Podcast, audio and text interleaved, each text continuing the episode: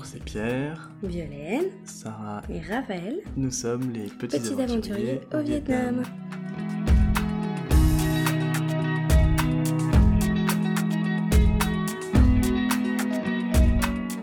Alors, euh, cette Bienvenue dans semaine, l'épisode 8.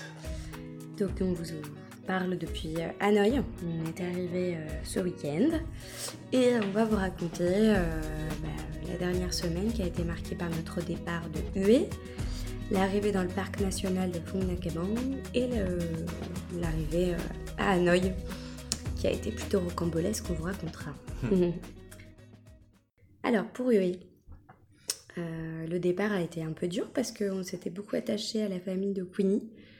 Donc on s'est séparés avec euh, pas mal d'émotions, mais on a eu cette chance de, de vivre une, une très très belle soirée avec eux au bord de, de la rivière, euh, avec euh, juste euh, nous cinq et, et puis eux, eux, eux quatre. Euh, en l'occurrence, quand je dis nous cinq, il y a toujours un étudiant en fait qui nous accompagne à chaque fois, euh, qui était hyper gentil avec nous, euh, qui faisait le, le guide en Mm. anglais. Qui faisait partie un peu de, le- de leur famille à eux. On- a découvert en fait qu'ils hébergeaient quatre étudiants chez eux. Mm. Et, euh, et notamment un, Rui, qui, euh, qui était très sympa et qui nous a Accompagné accompagnés partout. pendant une bonne, une bonne partie de la semaine. ouais. Ouais, c'est ça. Et donc, on s'est fait une belle soirée tous ensemble. On a fait des jeux au bord de la rivière. On a joué à 1, 2, 3 soleils. euh, le facteur n'est pas passé. euh, et c'était trop marrant parce que Queenie était aussi joueuse que Pierre et moi. Donc, on a participé au jeu, même les grands. les enfants étaient super contents. C'était ouais, au, au bord de, au bord de la rivière des parfums. C'était un super beau moment Ouais. Avec tous les, les éclairages et tout ça. euh, C'était assez émouvant en fait. Et, euh, On était avec May. Dans l'école. Et elle s'appelait. Et elle s'appelle May.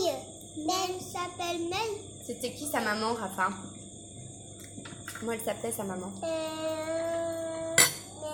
Maman Maman Queenie. Maman Queenie. Maman Et on s'est quitté vers 20h et euh, voilà, bah, on- nous on partait le...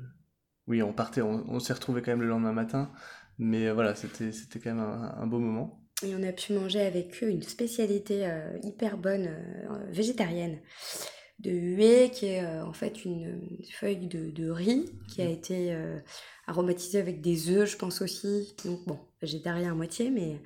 Et, euh, et donc ça fait comme une petite omelette très fine dans laquelle on va mettre des, euh, Des petits légumes des petits en légumes, euh, des et on trempe ça feuilles dans de une toutes sauce, sortes avec des, des herbes qui sont trop bons comme d'hab. hmm.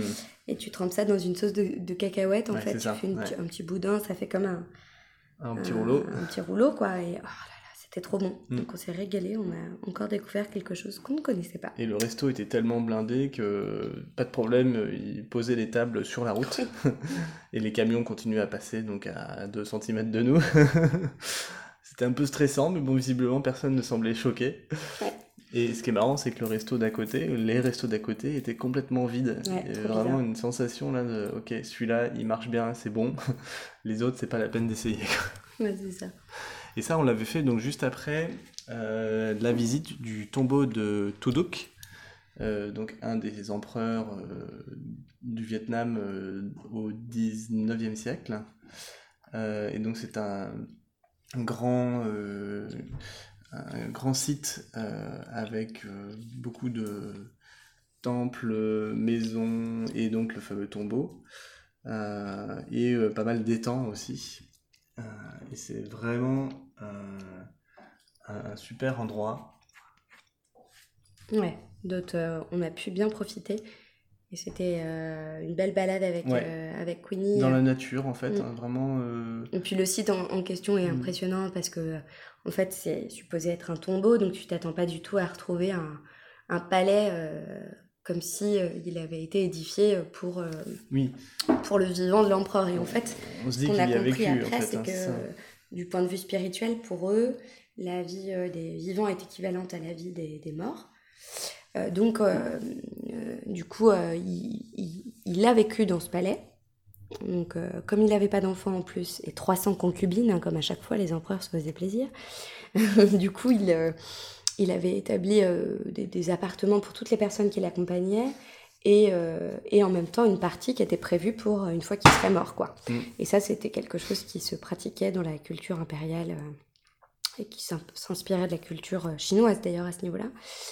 Et la particularité après de cet empereur en plus, c'est pour ça qu'il est connu, c'est qu'il détestait les, les chrétiens parce qu'il euh, les considérait, vu que c'est l'époque de la colonisation en fait, euh, tu dis qu'il a vécu euh, au moment de la colonisation française, et c'est lui qui a pratiqué la, persécution des, des, chrétiens qui a entraîné la, la réaction de Napoléon III et l'envoi des troupes françaises pour conquérir le Vietnam en fait. Donc c'est un, un, empereur qui a compté dans, dans l'histoire du, du, mm. Vietnam pour cette raison aussi quoi. Mm. Voilà. Donc voilà, donc euh, ouais, un endroit incroyable avec un temps, il faisait un ciel bleu incroyable. Du coup, on a eu des couleurs euh, très très belles. Hein. ouais, parce qu'il y a de l'eau partout en fait. Il y a toute une réflexion aussi sur l'alliance entre l'eau euh, et, le, et le, la nature. Donc le site en lui-même était hyper apaisant, les filles ont adoré. C'était vraiment beau et, beaucoup de beaux arbres aussi, de de pain notamment. Euh, c'est, ça, faisait bizarre de revoir des, essences qu'on connaît euh, en France et qui se marient vraiment bien avec le paysage local. Mm. Euh, et puis il y a vraiment ce, notamment un grand étang avec une sorte de maison sur pilotis au bord et euh, une île en, rocher euh, au milieu. Donc c'est vraiment l'image du de l'étang asiatique avec tous les poissons. et avec les poissons, et bien entendu, tu peux acheter des petits, de la nourriture pour les poissons, là, petites granules pour que ensuite les enfants euh, s'amusent à, donner à manger à ces poissons. Alors là, c'est le moment euh, vraiment euh, gore, quoi. Trop chelou. Ils se sautent les uns sur les autres avec une gueule énorme. Les poissons chats, des poissons énormes, voilà. Donc ça, les filles ont forcément beaucoup apprécié. Voilà, donc tout ça s'est terminé sur, sur un, temps, un temps super. Et puis après, on a pris le bus et on est parti pour Phong Nha Et mhm. là, euh, ça a été super parce que le trajet euh, est passé très vite. Les filles ont dormi tout le temps euh, du voyage et nous, on a rencontré en fait des voyageurs dans le bus, deux Français. Donc un qui venait de, de, de Toulouse et l'autre de Bordeaux. Donc j'ai bien pensé à ma Pessotte hein, parce que là, on était vraiment représentation du, du sud-ouest. et hyper sympa. Tous les deux, tout de suite la conversation passe bien et en fait on, discute de, du voyage, de ce que ça nous apporte. Et c'est peut-être pour ça que dans, ce podcast-là, on va vous parler de, notre rapport avec le voyage et, le voyage en famille notamment. Mm. Parce qu'on a eu l'occasion de, rencontrer du monde qui voyage et on en a beaucoup parlé ensemble. Donc ça, c'était chouette. Et, euh, donc on s'est dit qu'on allait se, revoir. Euh, et en fait, euh, une fois qu'on était arrivé à notre logement, le lendemain, on s'est donné rendez-vous le, le, soir même pour aller manger tout, tous les quatre avec, euh, mhm. avec pour le coup euh, une ambiance super. Quoi. Et, donc Phong Nha Kebang, euh, donc c'est un parc national qui se situe au nord de Hue. Hein, notre idée était de, donc de, remonter le Vietnam progressivement du sud vers le nord. Et qui a été classé. Et donc voilà, au patrimoine de, l'UNESCO. Ouais. et en fait, il, se, il est caractérisé par des formations karstiques. Et donc c'est vraiment ces gros monts de calcaire un peu comme dans la baie d'Along. Hein. Voilà, qu'on connaît dans la baie d'Along. Euh, qui sont vraiment représentatifs du Vietnam, encore une fois. Ouais, qui sortent de terre, qui jaillissent de terre, à un endroit où la terre est très plate. voilà, c'est très, très étrange et c'est vraiment euh, éblouissant. c'est incroyable. et donc, il y a, qu'il y a des rizières, donc euh, assorties de leurs buffles, de, de leurs fermiers avec leurs chapeaux, euh, euh, chapeaux pointus là. on est vraiment dans des images très très bah, typiques, les paysages très émouvantes. effectivement très très très agricoles. Il y a beaucoup de, cultures de riz. Et donc les grottes. Il y a aussi les grottes. Donc ça, ça avait été effectivement précisé dans le guide et on l'a bien compris quand on est arrivé à notre logement. Parce que bien sûr à la vietnamienne logement, euh, là pour le coup, incroyable. Hein. On mm. est au milieu des rizières, euh, on a des espèces de, petites chambres tout en bois avec des. Mm, très chaleureux. un espace incroyable, parce que généralement, on n'a pas beaucoup d'espace. Une piscine turquoise, et puis vraiment les pitons rocheux tout autour de nous. Enfin, mm. c'est incroyable.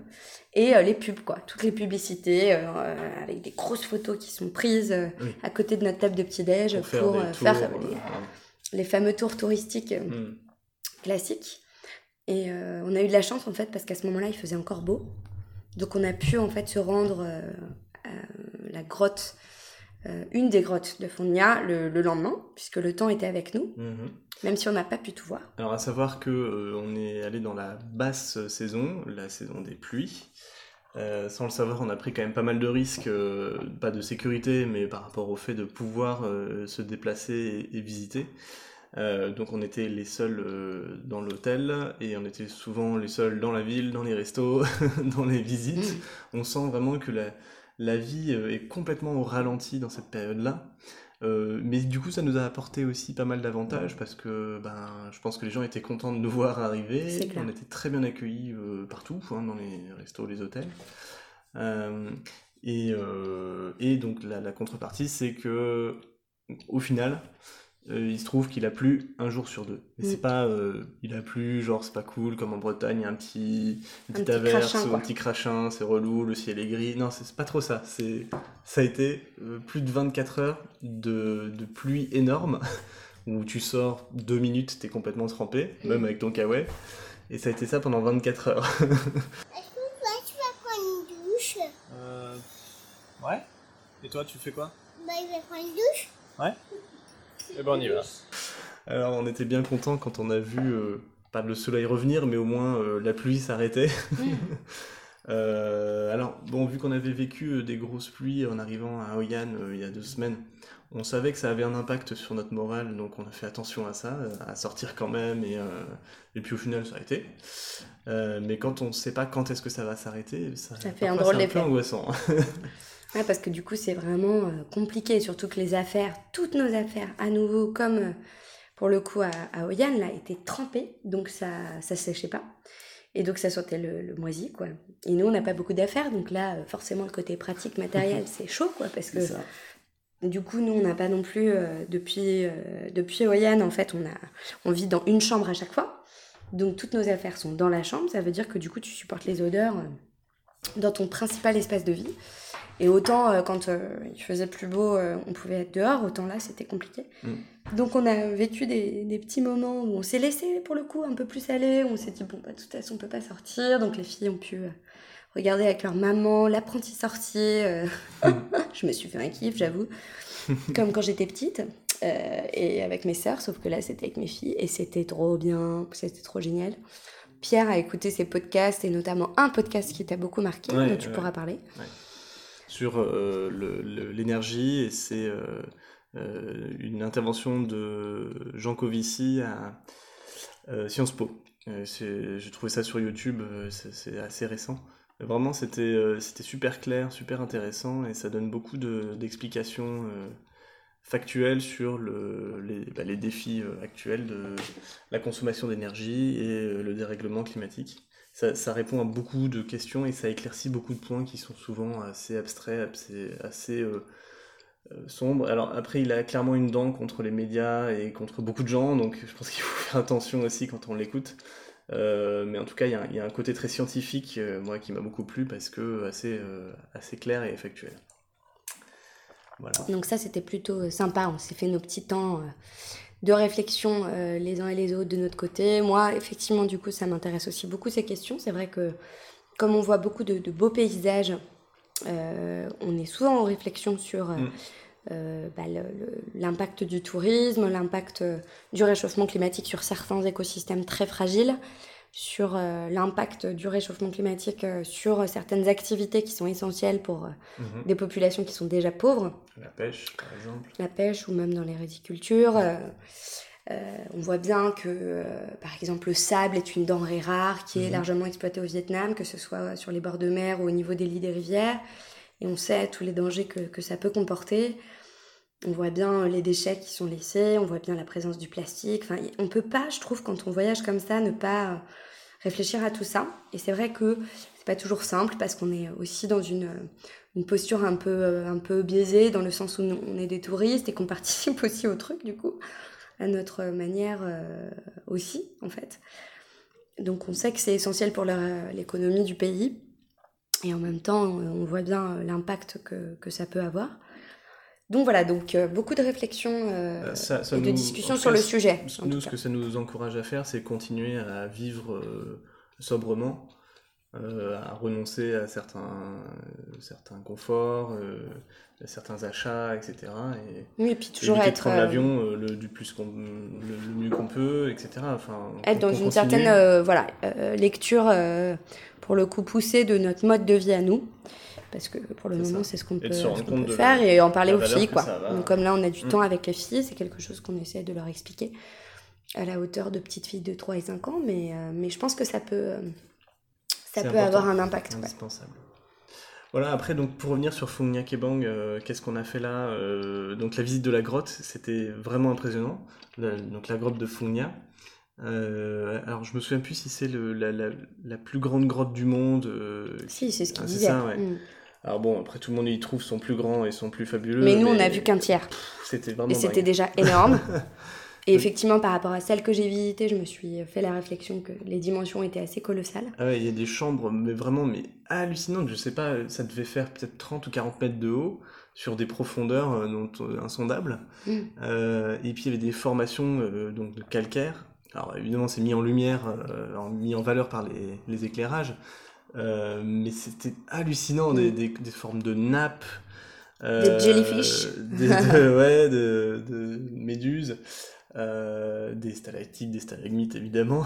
J'ai l'impression que tu Euh, voyais des pieuvres euh, partout, quoi. Ah ouais, c'était c'était super beau et on a été hyper impressionnés. Alors c'est marrant parce qu'on marchait sur du sable d'ailleurs dans la grotte. Mm. Ça Ça- faisait ça- très lunaire. Ça donne un aspect euh, ça et puis on arrive sur un rivage. Donc Et là, tu as une rivière à l'intérieur. donc Sarah évidemment parlait de pirates. et, et en Elle a beaucoup parlé de pirates. on y a hein. accédé en bateau. Il y a un embarcadère qui a été euh, aménagé dans la grotte et en fait, on a navigué sur une rivière qui sortait de la grotte. Mm.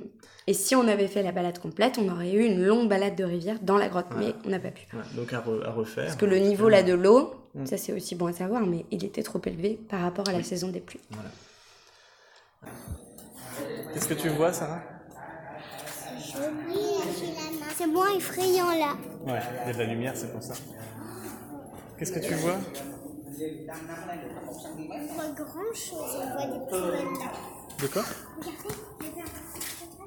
Euh, je sais pas si vous, allez le voir après, c'est pas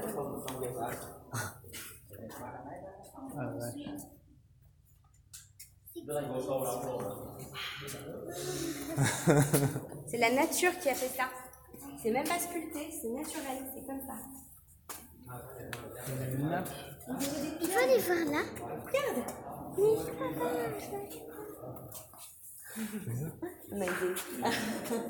You feel like a kid, like ours? Yeah, yeah, it seems like, you know, the, like an amusement park. Ça Euh, donc voilà, euh, chose sympa qu'on a faite aussi, euh, c'est le- la visite donc du parc botanique. Mhm. Euh, donc ça nécessitait de d'y s'y rendre à moto, il y a 10 km. Avec un aménagement de dingue. Parce que là, pour le coup, c'est dans la jungle. Oui. Donc effectivement, on s'en rend bien compte parce qu'en prenant la moto, tu t'enfonces dans un paysage où tu as l'impression que tu, vas voir Mowgli et, et Bagheera et, Et donc c'est dans Et le parc toute la clique qui sortent est pour complètement venir te dire bonjour. Ouais.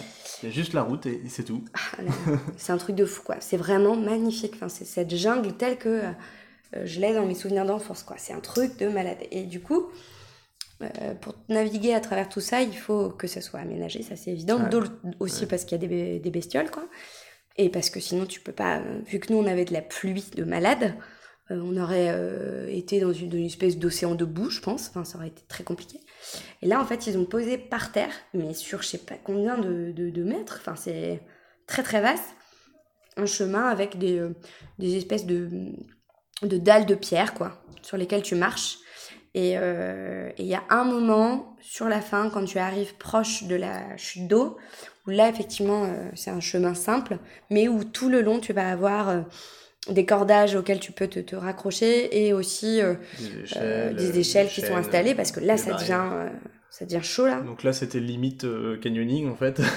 dangereux. Surtout parce qu'on y allait le jour où il pleuvait énormément. Donc ça glissait beaucoup.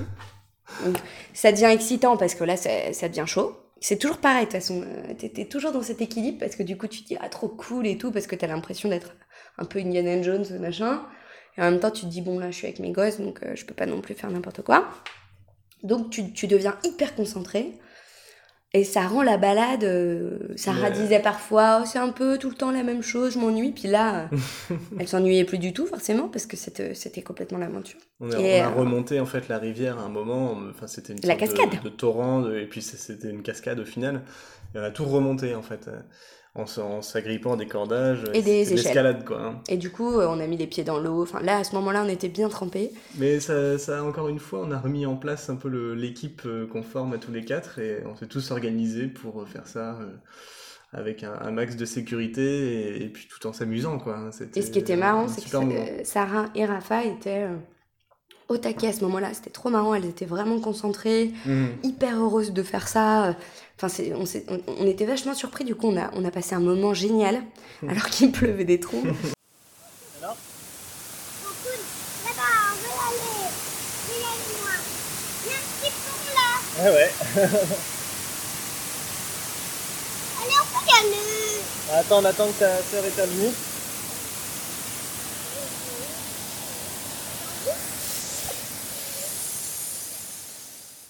Parce que bon, le paysage était incroyable. Là, là, il y avait une brume. Euh, en fait, on voyait pas bien hein, de loin, mais il y avait une brume qui nous enveloppait complètement, avec de temps en temps, du coup, ces espèces de pitons rocheux Ouais. euh, couverts de jungle qui Ouais. sortaient. Enfin, Et, la densité de la jungle est vraiment impressionnante, t'en parlais tout à l'heure. C'est, en fait, euh, c'est quelque chose qu'on connaît pas. Enfin, parfois, on voit des ronces, euh, des trucs comme ça. En fait, c'est un peu le même équivalent en termes de densité. C'est impensable de quitter la route et d'aller marcher euh, dans la nature. Parce que, voilà. T'as un il faut- mur de voilà, il y a verdure. un mur de végétation. Il faudrait avoir Avec des lianes. euh, C'est vraiment des lianes euh, de partout. C'est trop drôle, quoi. Faut s'appeler Mycorn, quoi. Ouais, c'est ça. On a, Ta beaucoup, machette. on a beaucoup pensé à Mike pendant les 4 jours. voilà, quoi. Donc ça, c'était plutôt, euh, plutôt assez dingo. Et on se fait aussi donc balade à vélo parce qu'ils nous le recommandaient beaucoup à l'hôtel. Effectivement, les routes sont très plates. Ils ont aménagé des routes le long des rizières parce que bon bah il y a du travail euh, de- dans les champs, hein, Mm. donc euh, Mm. même si ça reste très rudimentaire et que les outils sont très très ancestraux, hein, pour le coup il n'y a pas beaucoup de machines, voire pas de machines en fait, il n'y a pas de machines. Tout est fait à la main, mais en l'occurrence il y a quand même des routes pour amener euh, du coup les, les animaux, hein, parce qu'alors là il y a des buffles absolument partout, des vaches avec Mm. aussi des bosses, enfin il y a vraiment différents types là de d'élevage bovin pour le coup. Donc pour les filles, bah pareil, trop cool. euh, Alors, on peut croiser Raphaël, des euh, animaux euh, absolument partout. Raphaël pensait voir des éléphants quand elle voyait des buffles. Ah oui, parce qu'il y avait des, des buffles incroyables, énormes, mais vraiment énormes. Et euh, donc voilà, donc belle balade à vélo, on, on s'est fait même une petite balade à pied, parce qu'il y a des chemins pour mener dans les champs. Ouais.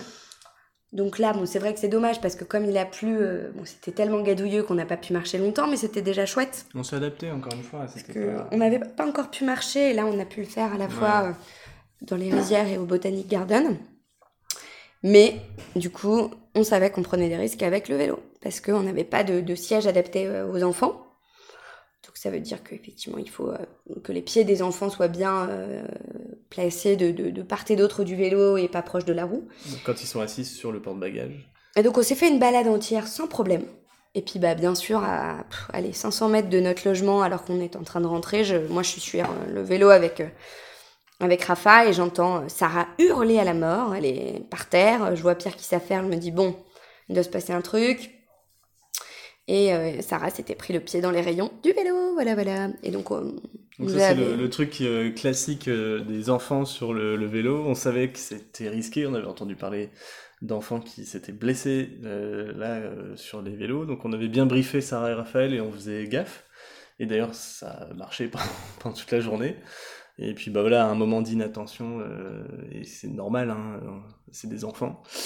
Euh, Il y avait des protections sur ce vélo-là, mais qui n'étaient pas assez larges. Mm. Et du coup, Sarah a réussi à, à glisser son pied. Et il s'est vite pris dans les rayons. Et bon, en fait, on a eu beaucoup de chance parce que bah, Sarah s'est juste fait un, un peu arraché de peau de la, La- peau en fait, sur- la chaussure sur était la bien, bien, bien restée sur sa cheville. La chaussure n'est pas partie. Et donc, euh, Et la chaussette aussi de la protéger. voilà. Donc, Mais elle a euh, été. elle se balade en petites sandales et petites tongs euh, le reste du temps. Donc on a eu beaucoup de chance.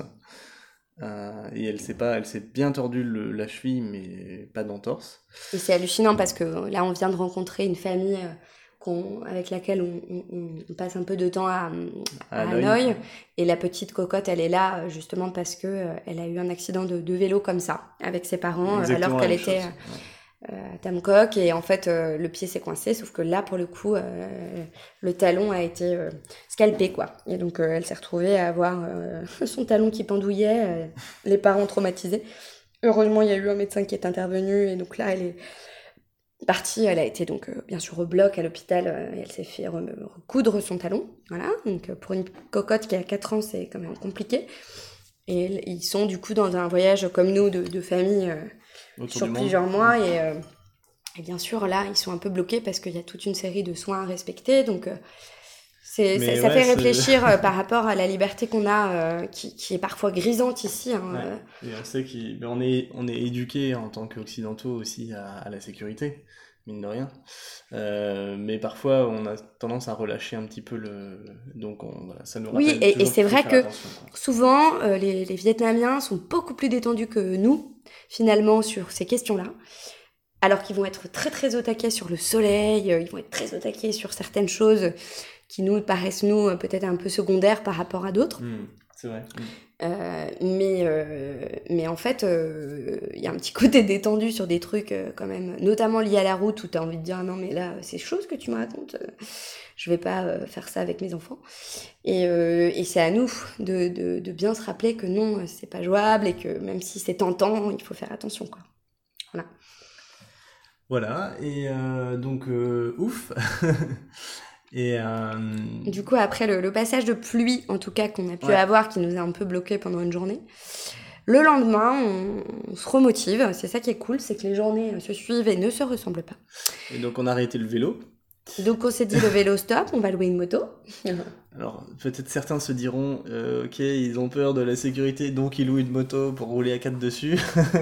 bah ouais, mais bon, elles peuvent poser leurs pieds à des endroits sécurisés en fait. On en est là. Hein. Au moins, ouais.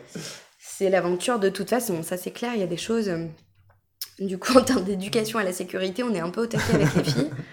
Ce qui est marrant, c'est que Sarah se permet, euh, et Rafa aussi, de donner des leçons aux gens, des fois, quand elle les rencontre, parce que euh, on les bassine avec des règles bah, pour qu'il leur arrive rien. Donc, euh, au moins, elle les intègre, c'est déjà ça.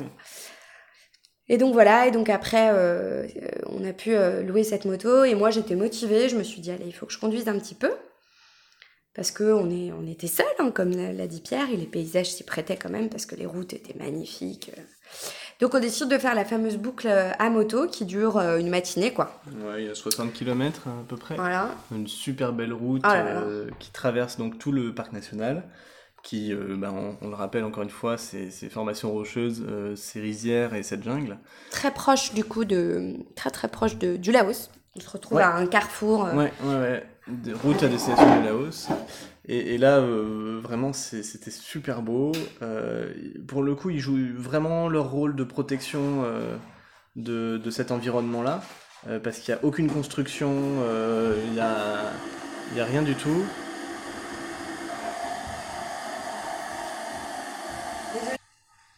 Et, et du coup, de naviguer euh, sur cet euh, environnement, c'était vraiment euh, magnifique. Un vrai plaisir. Ah ouais, c'était incroyable. Trop bien. Donc on s'arrêtait pour prendre des photos euh, sous les énormes feuilles de bananier là.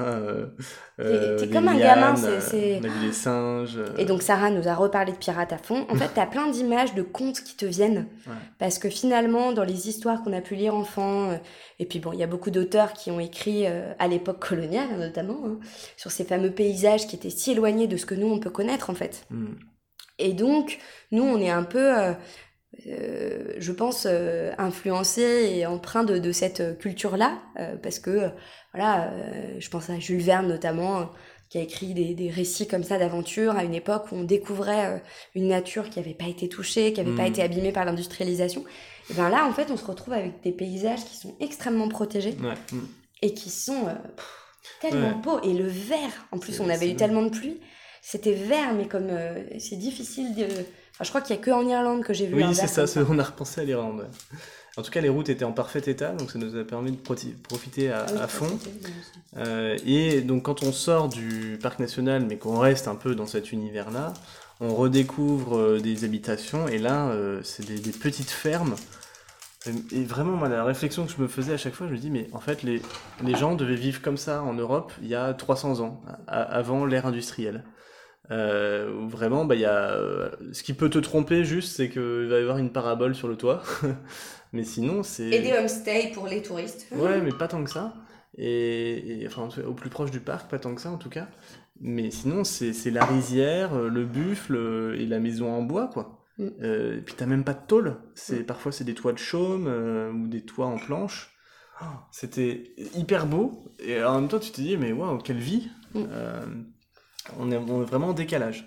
C'était déroutant, quoi. Ouais, une vie hyper, hyper simple avec euh, la communauté villageoise, Ouais. euh, la vie qui se fait sur la terre battue, euh, et des vêtements qui sont bien sûr des vêtements modernes, mais sinon un mode de vie ouais, très, Ouais, ouais.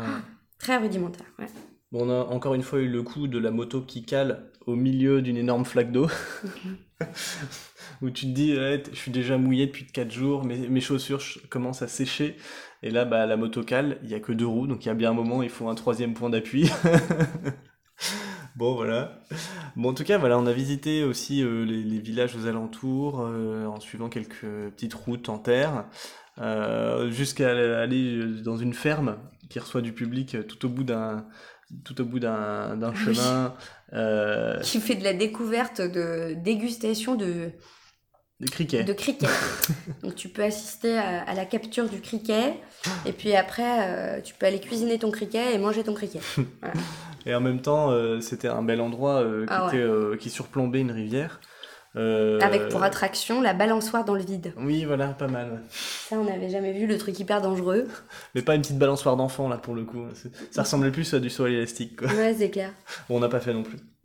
Euh, mais voilà, et puis Vio a conduit euh, donc sur le retour euh, en mode tout terrain à, nous quatre. Ah ouais, alors là j'étais hyper concentrée parce que franchement, là le, le- la route était bah, blindée de, de cailloux, Un chemin de terre, quoi. Vraiment. chemin de terre, donc des, des flaques de partout et en même temps aussi des moments où c'était de la vraie boue, donc le- la moto qui patine, enfin voilà. Mais du coup, je me suis encore dit que c'était l'occasion de, de s'entraîner parce que comme on, on l'utilise beaucoup comme moyen de se déplacer, il fallait bien à un moment Ouais. donné que je gère. Et Donc- tu t'es très bien débrouillé. Du coup, j'ai réussi, ouais. Nickel. Hyper concentrée, mais j'ai réussi. plutôt passer par là, donc ça va faire un peu de bruit. Voilà. C'est pas comme en même temps, mais ça m'aide. Voilà.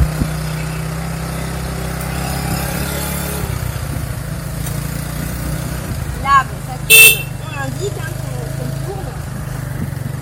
Là, on regarde bien loin, bien loin. Et là, bon, bah, il y a la grosse mare d'eau. Alors là, pour savoir où c'est moins profond, franchement,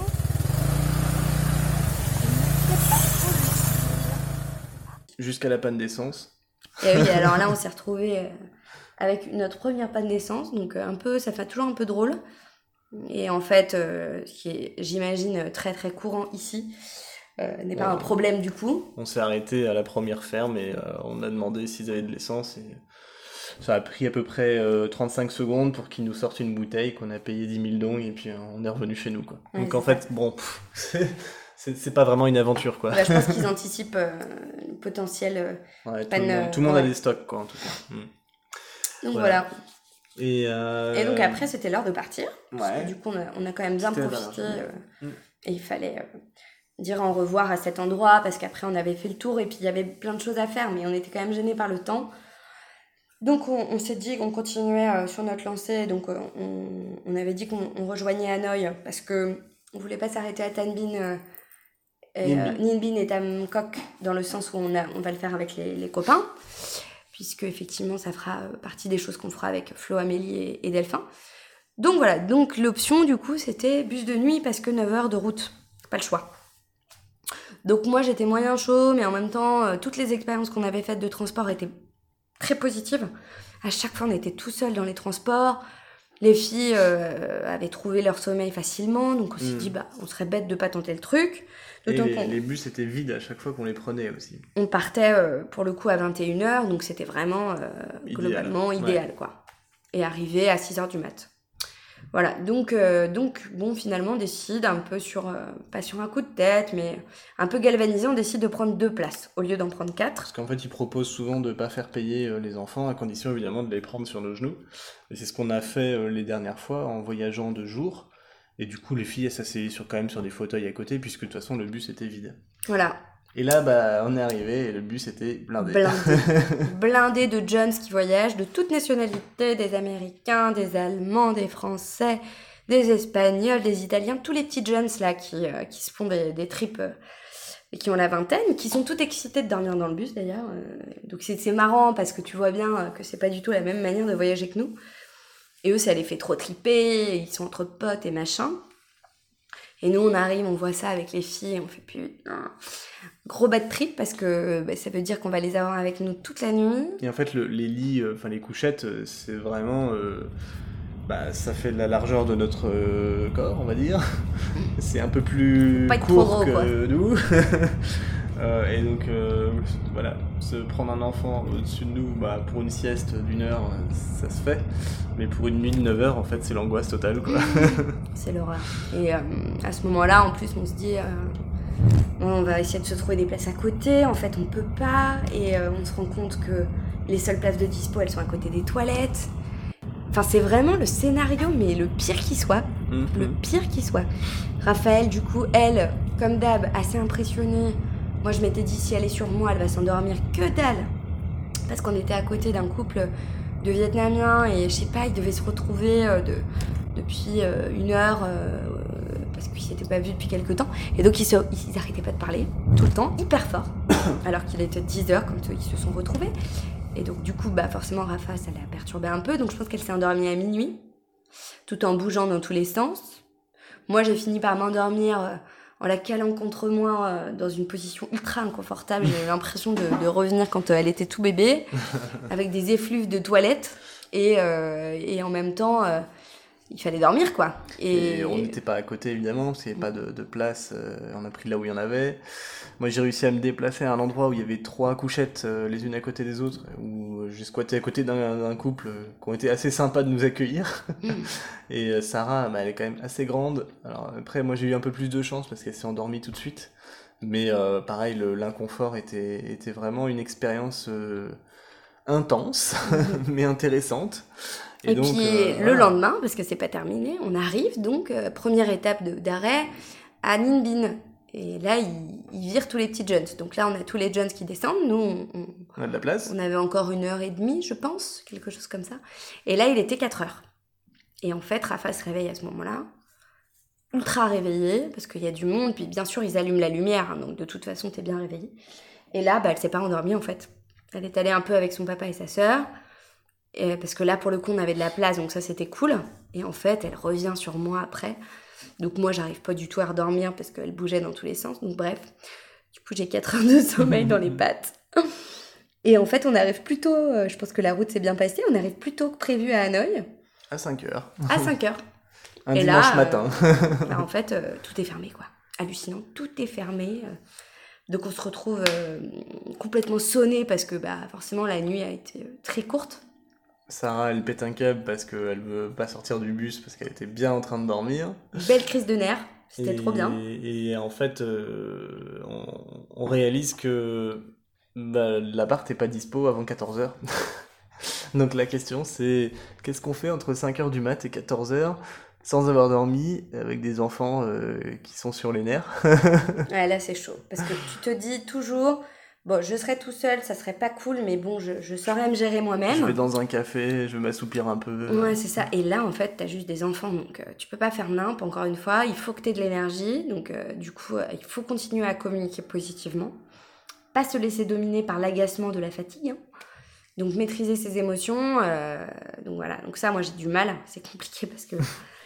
plus, Ouais, mais là, au final, t'as as réussi à gérer et je pense que t'as appris aussi de cette situation, quoi. Ah bah oui, oui. Et Pierre a trop géré. Parce que dans les moments Ouais, comme ça. Pierre...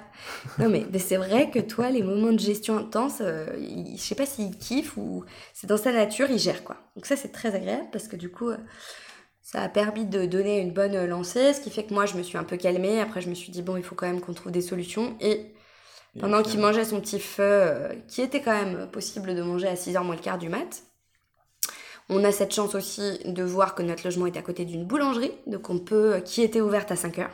Et donc chaque petit élément de confort qui revient est un, un plaisir hyper Intense. intense. Quoi. Donc Prendre là, un petit on- déj, avec les filles, on se chope des croissants, euh, elles boivent leur petit lait tranquille, et en fait, euh, déjà, ça fait du bien. Découvrir qu'il y a un parc euh, dans notre quartier juste en face de chez nous. On n'avait plus de pluie, mine de rien. Voilà. On n'avait que ça depuis une semaine, donc en fait, là, on kiffe. Et Vio Et, euh, va à l'endroit de notre Airbnb, parce qu'on avait tous nos sacs, donc on n'était pas très mobile. Et euh, elle rencontre un petit papy qui lui dit oui, oui, ok, euh, je vais pouvoir vous ouvrir, donc euh, on arrive tous. Et là, euh, ben, on attend, et on est devant, on sait pas trop où c'est, c'est vraiment dans une petite ruelle. Raphaël euh, est intrigué, va au bout, elle découvre un énorme chien qui aboie euh, de toutes ses forces comme s'il voulait la manger, Donc c'était quand même une sorte de berger allemand qui était dans une cage de sa taille. adaptée euh, pour euh, Un caniche. un caniche.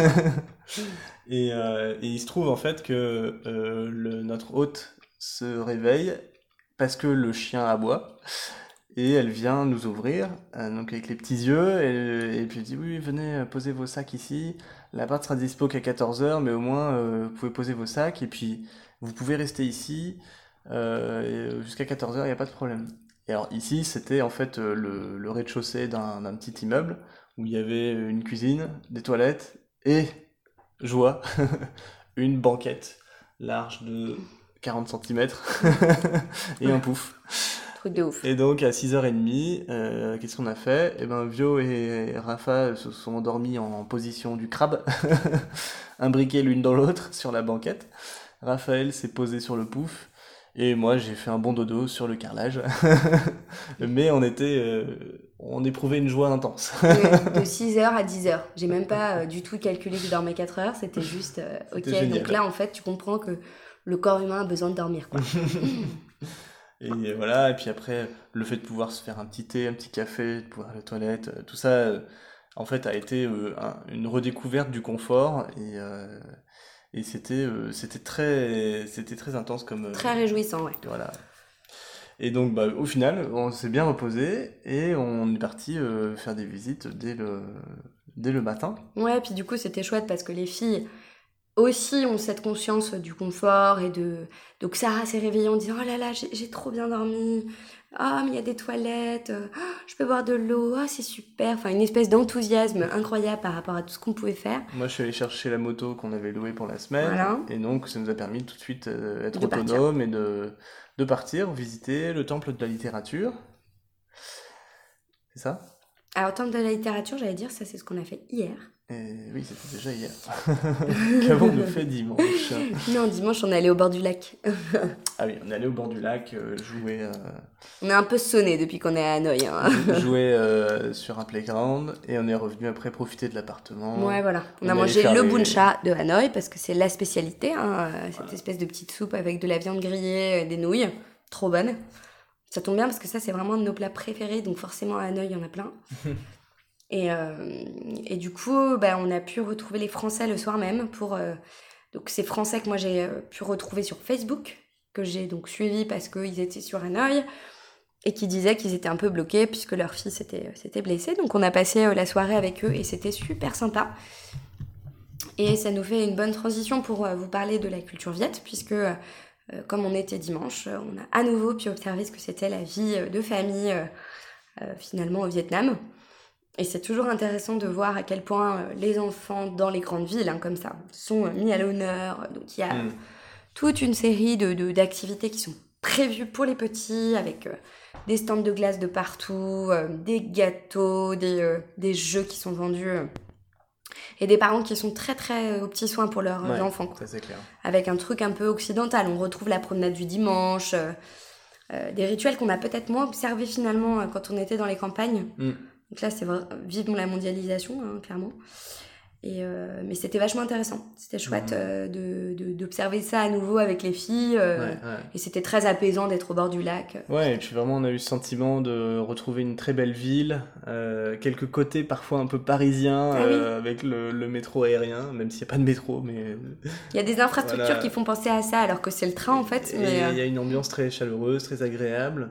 Et on s'est dit tout de suite qu'on allait bien apprécier, toujours après un petit temps d'adaptation, Ouais, qui, qui se raccourcit d'étape en étape, mais là on était quand même fatigué et puis on avait pris cher. Et Euh, puis là, on voit aussi qu'on a, voilà, on a, on a gagné en, en efficacité dans l'appropriation euh, Ouais, d'un endroit. Voilà, c'est ça. Donc là, on a un appart euh, qui est, qui est vraiment pas mal, avec deux, deux chambres et euh, un, un grand séjour, une, une cuisine, euh, voilà, salle de bain, tout ce qu'il faut. On a fait nos petites courses pour la semaine. On, on repart sur un, un rythme un peu posé où on s'installe et pour bien profiter de la ville. Après, donc brièvement, pour l'instant, on a, on a fait quelques découvertes vraiment sympas et on pense qu'on va encore faire pas mal de choses à Hanoï. Mais euh, donc le parc euh, en bas de chez nous est super beau, euh, on a passé un très beau moment là- là-bas, on peut aller courir, etc. On a visité le temple de la littérature, qui est vraiment le, fameux endroit touristique. euh, Oui, le temple euh, en voilà. l'honneur de Confucius. C'est comme le mausolée pour Ho Chi Minh à Hanoï. Mm. Il y a des, des trucs Ouais. comme ça qui sont tellement importants pour. euh, l'histoire, euh, du Vietnam, En. 1000 en 1070, hein, mm, c'est ça mm, c'est ça. C'est même impressionnant de voir un bâtiment aussi ancien. Une école en fait. Collège pour les école, voilà. collège pour la formation pour, pour devenir euh, disciple de Confucius euh, et se former endroit. à la pensée euh, et le- l'endroit incroyable. Et on s'est souvenu y être allé il y a longtemps. Oui. On retrouve la culture chinoise à nouveau qui est bah, très présente dans le nord forcément. Dans le nord. puisque c'était euh, chinois pendant, pendant des siècles. Donc, euh, donc voilà, donc on a pu en apprendre un peu plus sur ce personnage qui euh, a une influence très forte sur l'organisation de la société vietnamienne. Parce que euh, Confucius, il, il avait une, une pensée qui était euh, fondée sur euh, le- la nécessité de respecter un ordre établi au niveau à la fois de, de la famille, mais aussi au niveau de, de l'État. Et euh, c'est une pensée qui date du 5e siècle après Jésus-Christ, donc c'est assez hallucinant parce que c'est plutôt moderne finalement comme manière de Mm. voir les choses. Mais Mm. quand je dis moderne, c'est assez conservateur quand même, puisque la femme a un rôle précis par rapport à son mari, les enfants ont un rôle précis par rapport au père, et tout ça est toujours très très présent dans la- les mentalités vietnamiennes en fait. Et Mhm. c'est lié à ce confucianisme Ouais. qui, euh, bah, qui était effectivement mis à l'honneur euh, dans ce, dans ce temple, qui n'est donc pas une pagode. On a bien aussi appris la, la différence entre les deux. La pagode, c'est euh, un lieu euh, effectivement religieux sacré qui est dédié à Bouddha, alors que le, le temple est un lieu qui est aussi sacré, mais qui est dédié à des personnalités qui ont joué un rôle très important dans la culture euh, Oui. vietnamienne. Plus culturel. Voilà. euh, et ça là, peut en- très en bien être Confucius. Confucius, mais ça peut être d'autres personnages importants. Voilà, donc à ne pas Et- et- confondre. Voilà. Et on a pu profiter euh, aussi de deux autres attractions euh, sympas. Euh, un spectacle de marionnettes qui est vraiment typique de la ville d'Hanoï. Une marionnette sur l'eau. Et donc c'est sur l'eau. Voilà, donc on est dans une salle. Alors c'est vraiment super pour les enfants là pour le coup. Et donc les marionnettistes sont derrière un- des rideaux en bois euh, et manœuvrent euh, toutes sortes de marionnettes, des bateaux, des poissons, euh, des bonhommes en tout genre, des danseurs, euh, des animaux, des dragons et euh, tout ça donc avec des longues euh, tiges de bois et ça fait des super beaux mouvements, une belle animation. Et en même temps, il y a un groupe de bruiteurs et de musiciens Oui, oui, avec des, instruments euh, euh, traditionnels. Et ça fait vraiment un beau spectacle hein, qui a duré euh, ouais, presque une heure. Euh, et donc on a fait ça avec nos, nos- nos copains. C'est pas grave si tu comprends pas en fait. Parce Non, que, non, euh, non, c'est très visuel quoi en fait. hein. T'as C'est une bonne expérience. Des dragons qui, qui nagent avec des tortues, enfin toute la culture On vietnamienne, sent tu qu'il y a une histoire. Et ça date du Moyen Âge ce truc-là, et c'est Voilà. euh, pour le coup les, euh, les paysans qui ont établi cet art-là, parce que à Hanoï, ce qu'on a constaté dans le vieux quartier des corporations, c'est que ça fonctionne encore aujourd'hui visuellement avec ce- ces, ces- ces différentes corporations, ces différents métiers. Donc il va y avoir la rue des euh, fleuristes, Oui, il va y avoir la rue des jouets, Ouais. euh, la rue des fabricants de, de- de meubles, la rue. Enfin, toutes les spécialités qu'on peut imaginer de métiers. Des jardineries. Des euh, boulangeries, des des, euh, des cartons. En Des cartons. des cartons, il y a un moment, c'est que ça, ou des, des outils pour euh, bricoler. Enfin, c'est assez impressionnant parce que c'est vraiment comme ça. Et euh, il y a le, le quartier aussi dédié à l'art, et notamment euh, dans, dans le- dans les trucs un peu classiques, tu as tout ce qui est fabriqué en bambou, mais aussi les masques Mm, et les marionnettes. mm. Oui. Et c'est c'est- c'est fou parce que bien sûr qu'il y a le côté folklore un peu fake parfois pour les touristes machin, mais c'est vraiment leur culture. Ouais, ouais, pas tant que ça. Ouais. On le sent pas ici, quoi. Mm. Euh, voilà, et puis euh, ce matin, on a fait une belle découverte. Ah ouais, c'était On est trop bien. parti un petit peu plus loin à l'extérieur de la ville et on allait au musée ethnologique euh, du Vietnam. Mm. Euh, très beau musée, vraiment, je dirais, aux standards euh, occidentaux, Mm. euh, avec un, donc, un bâtiment sur deux étages qui euh, présente donc, toutes les ethnies, euh, 54 Quatre ethnies ethnies, ouais. du Vietnam, dont certaines sont, sont presque, en- presque disparues. hein. Euh, Ouais, il et, va rester euh, 300-400 personnes. voilà. Et des jardins euh, qui, en fait, euh, euh, exposent des représentations à, à l'échelle euh, réelle euh, de bâtiments typiques, traditionnels de certaines de ces ethnies. Et notamment quel- quelque chose que sans doute certains ont déjà vu, une, une maison communale, alors je me souviens plus de quelle ethnie c'est, mais je sais que c'est au, nord, euh, au centre du pays, avec un toit de chaume gigantesque. Euh, C'est taille? c'est les tailles, voilà. Mm. Donc c'est sur pilotis et, euh, et un toit de chaume, mais, mais qui, qui 40 c'est comme un, ouais, comme un building. Et c'est la maison principale en fait du, euh, de l'équivalent du chef du village. Voilà. Et l'idée, bah, c'est toujours le côté un peu phallique, hein, de montrer à travers la grandeur de, de ce toit la puissance Mm. du chef. On dit chaume d'ailleurs, mais c'est plutôt de, des C'est du branchages chanvre. De, chanvre. ouais, C'est du chanvre, ouais. Et euh, c'est du bambou et du chanvre pour la plupart des, des outils. Et c'est et c'est très bien fait parce que c'est pas chiant, quoi. En fait, t'as Ah ouais. des explications qui sont données, mais qui sont toujours très visuelles. Euh, les costumes sont mis en scène, donc quand tu te balades dans le musée, tu as une explication. tisser, vidéos. sur l'ethnie. euh, Et à côté, tu as une, euh, une espèce de tableau euh, avec des, des, des, des- voilà, des On voit l'objet, mannequins ouais. habillés avec les costumes Et est, mis, traditionnels mis en scène en fait. en train de tisser, par exemple, un costume, ou alors en train de d'aider à la confection d'un repas. Et donc pour les filles, bah, c'est des mini-scènes vivantes partout, donc c'est hyper amusant. Mm. Même Rafa était assez fascinée, euh, elle scotchait sur des trucs très différents. Raphaël a vraiment été impressionnée par euh, Les éléphants. les éléphants, puisque euh, là dans le centre du Vietnam, euh, les, les Cham notamment sont spécialisés dans La domestication la des domestication des éléphants. Donc tout ça a été vachement expliqué. Mm. Sarah nous a posé plein de questions, elle voulait tout connaître, donc je lui lisais les trucs et bah en fait elle écoutait, truc de fou, enfin c'était assez bluffant. Mm, mm. Euh, on voit bien que, que Rafa, elle, elle court, elle va là où elle a envie d'aller, elle s'arrête sur certains trucs que sa sœur a remarqué. Et Sarah, comme d'habitude, elle reste à côté de soit de moi, soit de papa. Et toi, tu bah, as fait un bon temps avec elle euh, Ouais, non, c'était- de la visite en expliquant. Elle, elle aime bien. euh, Et elle est très attentive. aux, aux explications qui sont écrites, même si elle ne comprend pas tout, elle, elle reste attentive.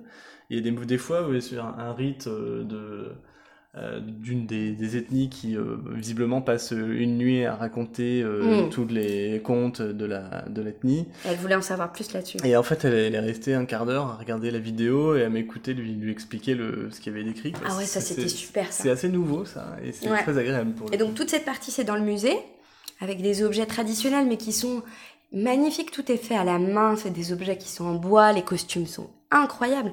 Donc il y a une fascination pour des choses qu'on voit moins aujourd'hui. hein. Parce que le mode de vie est plus euh, standard, uniformisé, et là, c'est... euh, Ouais. T'en prends plein les yeux. Ouais, c'est super. Et puis, euh, puis tu sors, et là, t'as un jardin incroyable, avec du coup des maisons qui ont été construites assez récemment, parce qu'il y en avait, c'était 2014, 2003, 2008, donc voilà, euh, et qui ont été faites avec des gens des villages, qui ont Oui. accepté de collaborer avec le musée Pour, euh, pour construire les maisons traditionnelles, telles qu'on les fait encore, mais euh, très peu, pour quoi. les préserver en fait. Ouais. Et il y a une espèce de sentiment d'urgence avec euh, qu'on avait constaté avec le travail de Réan à, à Oyan, euh, qui est aussi présent. Ça m'a surpris, mais voilà, l'État est quand même vachement investi à ce niveau-là Ouais. et, euh, et favorise beaucoup les ethnies par de la discrimination positive. Donc c'est assez ambivalent parce qu'il y a un peu un mépris de la. J'ai l'impression de des Viettes qui sont majoritaires au niveau ethnique par rapport au reste des ethnies, et en même temps il y a un souci d'accompagner euh, Mm. ces ethnies-là dans le, en valeur. ouais, Mm. c'est très surprenant. Donc Alors, voilà, donc un super moment. de- de- petits- Les anecdotes. petites anecdotes sur le- la culture viette qu'on a pu noter sur, euh, au courant de la semaine. Euh, alors déjà, Ra- Rafa fait un peu la star avec une des serveuses d'un café à Phong Nha Kebang. Euh, la, la serveuse, en fait, euh, comme pas mal, ça arrive souvent, euh, les gens veulent se prendre en photo avec nos enfants. Euh, alors euh, bon, euh, on n'est pas contre si nos filles acceptent. Et c'est arrivé d'ailleurs qu'elles acceptent pas et même sous les regards insistants, euh, on ne les a pas forcés à faire prendre des photos. Mais là, il se trouve qu'elle a réussi à bien amadouer euh, Raphaël et euh, en fait, elle a fait Un film. un- une sorte de vidéo sur TikTok qui est un genre de Snapchat où tu fais des petites sessions vidéo avec une musique. Et, donc on voit Raphaël avec la serveuse en train de se faire des bisous, des coucous, des machins, avec un fond musical. Alors on se dit que la serveuse elle a dû être super contente. bon Raphaël a passé un bon moment, mais c'est assez intrusif, ça, fait un peu bizarre. Après voilà, on on s'est pas formalisé non plus, ça a été fait avec gentillesse. voilà. Oui, il y a un une culture de du téléphone chez les jeunes, mais comme en France en fait. c'est bah, juste que nous, on commence un peu à vieillir. Même si on passe pas mal de temps sur notre téléphone, ah, et c'est un vrai problème d'ailleurs, on a marre. Euh, mais là, c'est vraiment, je me prends cette fille de partout. J'ai des applis pour rajouter des éléments sur la photo parce que c'est vraiment trop drôle, pour me mettre en scène de telle ou telle manière. Enfin, il y a un petit côté euh, assez, euh, assez dingo, quoi. Quand tu observes les choses, c'est. Ouais. Carrément. Voilà. Et euh, alors, autre chose marrante aussi, euh, à la pompe à essence de Fognac-et-Banque, qui est quand même un petit village, on, a été servi par euh, une pompiste qui avait une veste du LOSC, mm. donc le gros l'équipe de foot de Lille. on était assez contents. donc on lui a appris que qu'on venait de là-bas. Elle était surprise. Je pense pas qu'elle savait ce qu'elle portait, mais c'était marrant. Sinon, aussi, tout bête, mais sur la route, à chaque fois, on ne comprend pas, mais il y a toujours des tongs uniques d'ailleurs. Hein, seul euh, sur la route et pauvre tongs perdu. Et tu te dis bon, il a perdu sa tongue, mais pourquoi ne s'arrête-t-il pas pour la ramasser? Et c'était trop marrant parce que là cette semaine, euh, Sarah, euh, je sais pas, elle en a eu ras le bol à un moment, mais elle a dit mais pourquoi ils ramassent jamais leur tongue Un peu outré quoi, de se dire attends, c'est dégueulasse, tu la laisses par terre comme ça. Et, et, c'est vrai que là, elle commence à faire des réflexions sur mais pourquoi elle fait pas ramasser Il faut ramasser ça. Voilà, ça nous a bien fait rire. en réalité, euh, souvent les gens perdent des tongs euh, quand ils sont en train de rouler à moto. Euh, voilà. Et sinon, ah oui, Raphaël nous fait beaucoup rire parce que, en fait, on enlève souvent nos chaussures dès qu'on rentre dans des, des pièces, dans, parfois dans certains commerces, dans certains musées, enfin, voilà. Donc on est amené à enlever nos chaussures, bien sûr, quand on rentre aussi à la maison parce que bah, dehors c'est un peu crado, donc il mm. euh, faut faire attention à ça. Mm. Et euh, du coup, Rafa, elle est très très, euh, ça revient souvent dans ses propos. Et, et pour dire qu'on a les, pieds nus, puisque effectivement, elle a dû nous entendre le dire plusieurs fois. Donc elle dit que en fait, on est tout nu avec nos pieds. Voilà. Et donc on a croisé notamment un, mec cette semaine qui était en train de laver sa moto et il s'était mis pieds nus et il dit ah le monsieur là, il est tout nu avec ses pieds. c'était trop mignon. C'était vraiment trop mignon. Elle nous fait du remix. Et après, à Hanoï, euh, voilà, on a aussi un, sentiment un peu plus d'être à l'étroit. Euh, surtout dans notre petite ruelle, dans notre petit immeuble, tout est hyper optimisé. Euh, on se croirait au Japon. Et du coup, avec des enfants, c'est pas simple. D'autant qu'on entend très très bien nos voisins, hein, parce que là, pour le coup, il n'y a pas de cloison très épaisse. Et eux nous entendent bien. Euh, donc c'est pas facile. et on est en fait on, on est on est arrivé euh, dans le, logement et tout de suite il y a une cocotte de 12 ans qui arrive et qui nous dit Excuse me, uh, I think we have a problem because your children they are too noisy, very. Yeah, you have to tell them to be quiet, please. Thank you. Puis elle se barre. Donc là on fait OK. Donc on était un peu honteux, du coup on engueule les filles, on leur explique que là il va falloir faire attention parce qu'on est très nombreux à vivre, même si la petite cour elle est trop mignonne. c'est pas facile là. Voilà, donc c'est pas un moment facile, euh, voilà. Et deux secondes après, elle revient en nous disant qu'en fait euh, Sarah a arraché la deuxième fleur de, du bosquet de, de sa maman, qui est euh, magnifique. Hein, c'est pour, le coup une plantation, à mon avis, euh, vraiment euh, précieuse. Et du coup, elle est trop triste et machin. et donc, il faut vraiment faire attention. Donc, elle était encore hyper énervée. Et donc, voilà. Et donc, du coup, on a fini par se dire bon, si on veut vivre en bonne communauté, vu que eux ils sont très habitués et donc ils sont tous très silencieux. Ouais, et puis ils ont tous des petites, comment, des petites habitudes et, des choses à respecter que nous on voit pas forcément, on n'est pas habitué à ça. Où est-ce que, mais pareil, où est-ce que garer, euh, garer sa moto, euh, faire aboyer un chien parce que tu t'y approches, bah non. Euh, euh, tu sais pas en fait ce que tu dois faire, ce que tu dois pas faire, c'est un peu troublant. Ouais. Mm. Donc voilà, et donc Sarah, trop mignonne, a décidé de faire un super beau dessin et là elle progresse, là, dans une phase de progression sur les dessins, parce que c'est son truc en ce moment, et donc elle a fait un super beau dessin qu'elle a du coup remis à la dame qui était contente. Donc bon, on s'est dit euh, finalement c'était une petite leçon de vie pour Sarah, c'est pas plus mal. C'est ça, oui, je pense que ça a été très instructif. Plutôt que de la taper pour lui dire qu'elle a pas bien fait, Ouais. on lui a dit de trouver une solution pour réparer son erreur et euh, elle y a pensé toute la journée. Et je pense Ouais, que- puis d'autant qu'on est super bien dans ce petit logement, euh, Ouais, il est vraiment chouette. Euh, on a eu du mal à le trouver d'ailleurs parce que c'est supposé euh, être le quatrième étage, sauf qu'en fait il n'y a pas de quatrième étage. bah si, si, si, il y, a il y a un quatrième, mais c'est chez d'autres gens. Oui, c'est ça. Et en fait, en Asie, ce que j'avais oublié, c'est que le, le rez-de-chaussée, c'est le premier étage déjà. Donc bah, forcément, on est monté un étage au-dessus, on est arrivé dans le duplex de, de chez des gens. je me suis retrouvé face à une mamie qui s'est retrouvée face à moi, et là, on s'est pas compris, et on a vite compris qu'on s'était trompé, quoi. Donc voilà, on habite en dessous. Ok. Et Euh, puis sinon, dans le quartier, on, on se fait super plaisir. Le quartier est vraiment chouette. Et donc, on peut manger dans des petits boui trop mignons. euh, et c'est très bon. Et on paye pas cher. Donc, ça, c'est Ouais, cool. On a vraiment ouais. trouvé des petites cantines euh, Ouais, super. Très chouettes. Et, euh, et c'est les- marrant parce les qu'on gens d'Hanoï sont un peu euh, moins chaleureux quand même que Oui. à Saigon. Oui. Ouais. Mais euh, c'est cool quand même. En fait, je pense que comme ça fait quand même euh, un certain temps qu'on est au Vietnam, il y a des choses qu'on arrive à comprendre parce qu'on est avec cette population et on avait pu vivre grâce à l'association avec eux.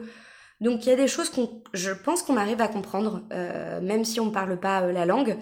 Et on voit bien ça parce que là, euh, on a eu donc, euh, ce sera notre dernier point, l'opportunité de, de, de parler de tout ça avec euh, des familles. euh, puisqu'on a, on a bien utilisé le réseau Facebook là pour rencontrer des gens qui étaient présents à Hanoï. Et donc, on s'est fait très plaisir en les rencontrant. C'était super. Et, Ouais.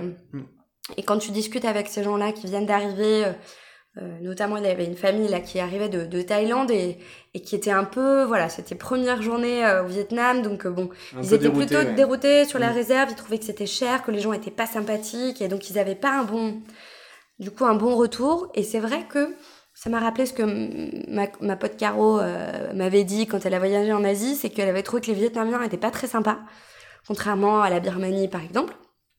Et, euh, On aura sans doute des bonnes surprises en arrivant dans d'autres pays. Ouais, voilà, c'est ça. Mais du coup, nous, je pense qu'on a un, un ressenti qui, se, qui Ouais. se joue différemment du fait qu'on est resté longtemps. Parce qu'on aura fait trois mois au Vietnam, donc euh, je pense que ça joue. Et et il y a des petites choses sur lesquelles, au final, on arrive toujours à, à aller un peu plus loin que, que les faux semblants de la première rencontre. Et je vois bien, là, avec les filles, euh, on a un sésame, quoi. Parce que même si au départ, les mamies, elles font un peu la tronche, plus que dans le, le sud ou dans le centre du Vietnam, très vite, quand euh, on a fini le repas, euh, c'est des sourires. Ouais.